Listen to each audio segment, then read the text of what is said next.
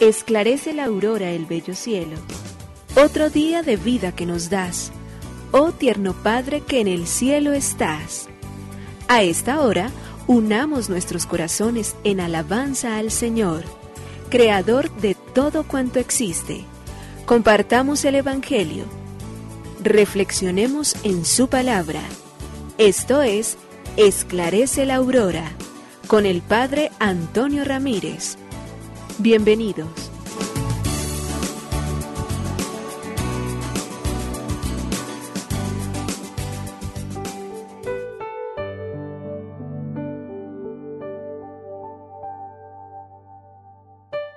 Hola, muy buenos días. Hoy es viernes 20 de mayo del año 2022. Gracias, Padre bueno por permitir que nuestros ojos se abran y contemplen las maravillas de tu amor.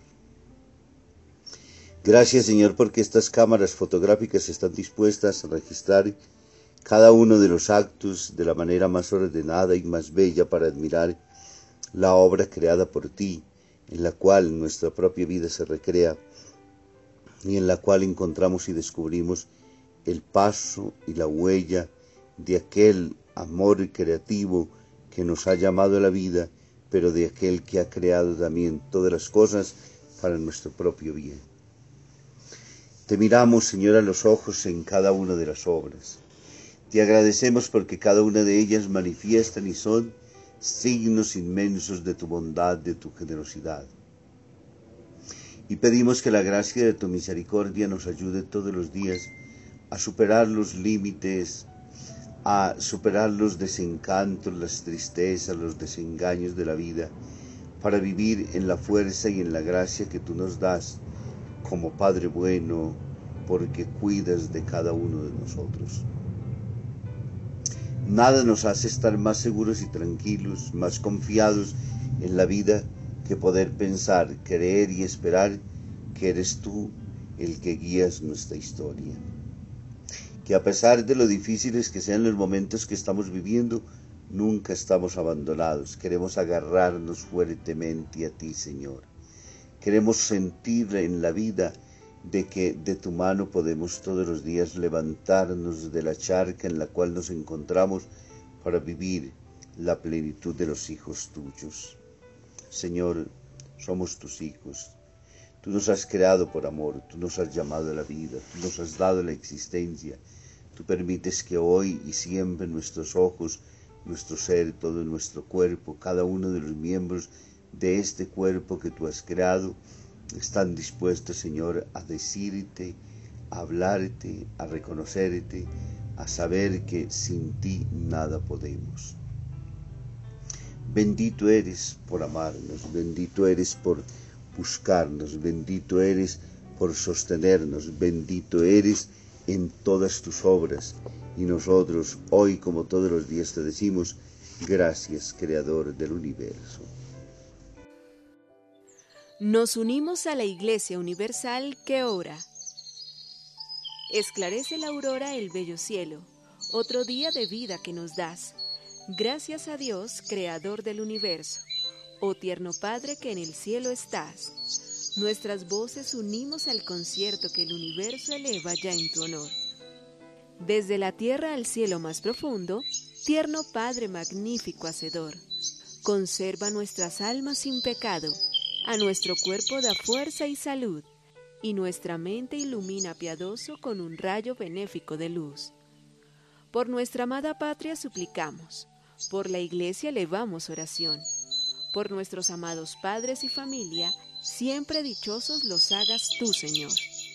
En tu santo nombre, comenzamos este día de vida que nos das. Haz que lo acabemos santamente, oh Padre nuestro que en el cielo estás.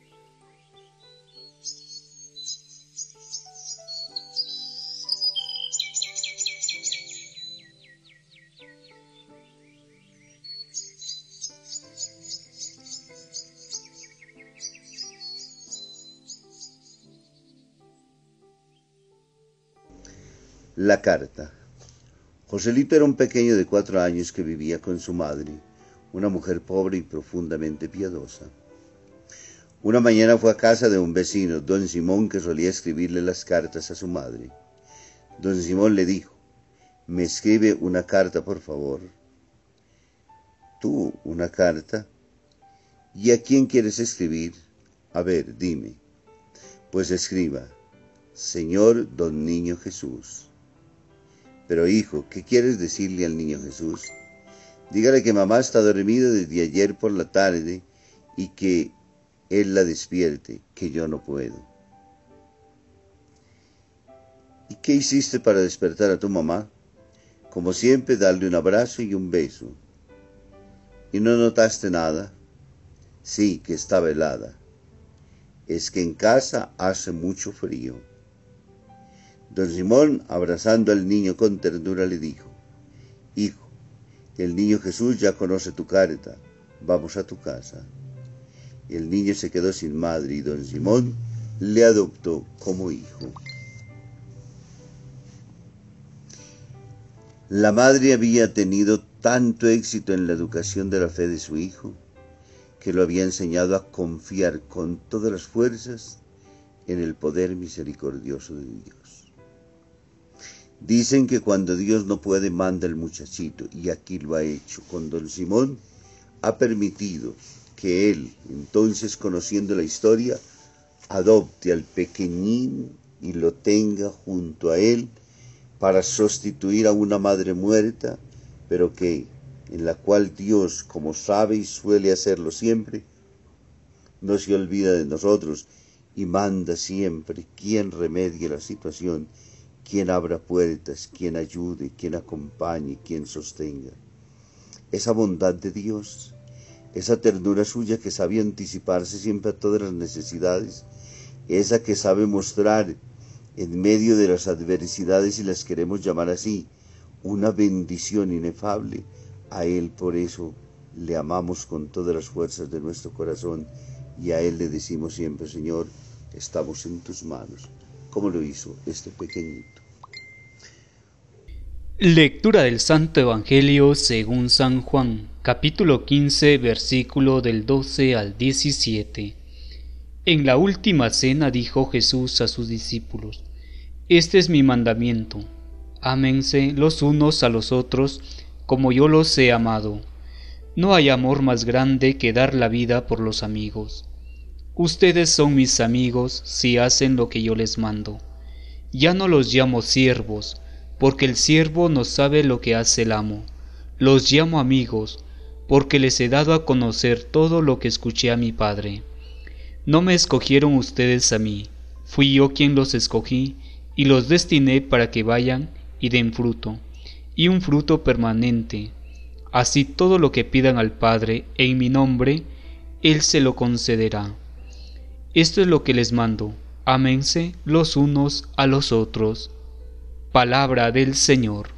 Gloria a ti, Señor Jesús. El Evangelio de Juan en el capítulo 15, versículos del 12 al 27. Jesús continúa insistiendo en esta necesidad urgente de los cristianos, del creyente, de todo ser que diga que ama y cree en Dios, el mandamiento del amor. Que se amen los unos a los otros. Es un mandato, no es un consejo. Es la realización total del plan de salvación. Es el signo eficaz que hace representar el reino de manera vestida entonces digámoslo así, de fiesta y de traje festivo para poder estar siempre tranquilos y serenos. ¿Qué más en la vida podemos desear que ser amados?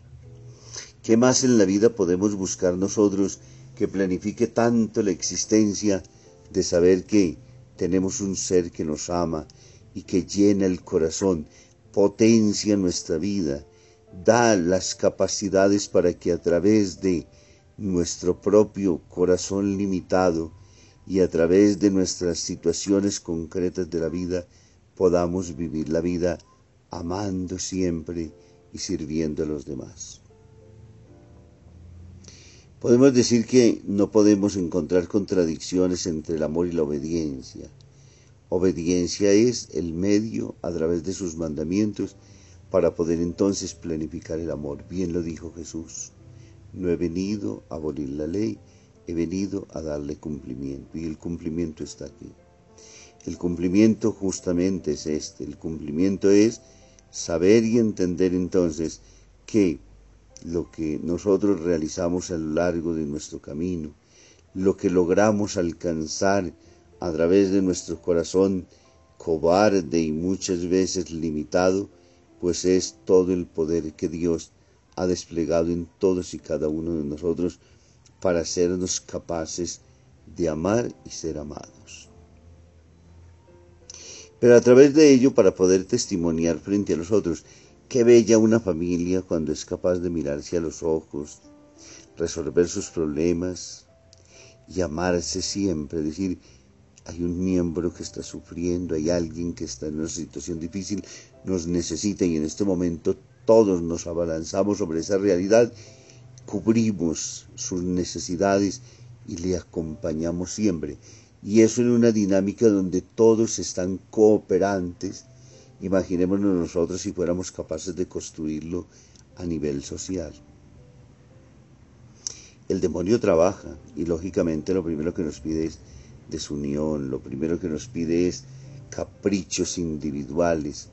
Ese, el egoísmo y el individualismo es un terrible enemigo de la vida familiar, porque no permite el encuentro, porque no deja pensar en la otra persona, porque lo único que hace es refugiarse dentro de su propio ser y irse marchitando, porque nosotros solos nos vamos empobreciendo. Quien creyera pero en la medida en que estemos más solos y más aislados, más pobres somos dentro de nosotros. En la medida en que salimos, en la medida en que damos, en la medida en que nos comprometemos con otros, el mundo se va transformando y las realidades en las cuales nosotros vivimos también. Es bello justamente poder dar, amar, servir, porque además el amor tiene una concretez grandísima. Este es la amistad que Jesús nos pidió y con él. Los amigos son capaces de cumplir normas tácitas y explícitas. Jesús la está haciendo explícita. Ámense. Es decir, sírvanse, ayúdense, cooperen el uno con el otro. Sean siempre buenos seres humanos para con quienes los encuentran a lo largo del camino. Que no los teman, que los sirvan, que los acompañen.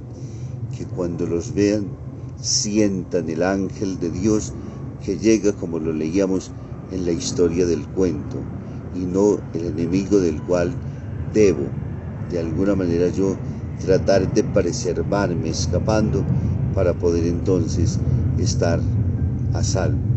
Que la gracia de Dios nos acompañe dando testimonio del amor suyo. Dios bendiga el Padre, el Hijo y el Espíritu Santo. Muy feliz día para todos.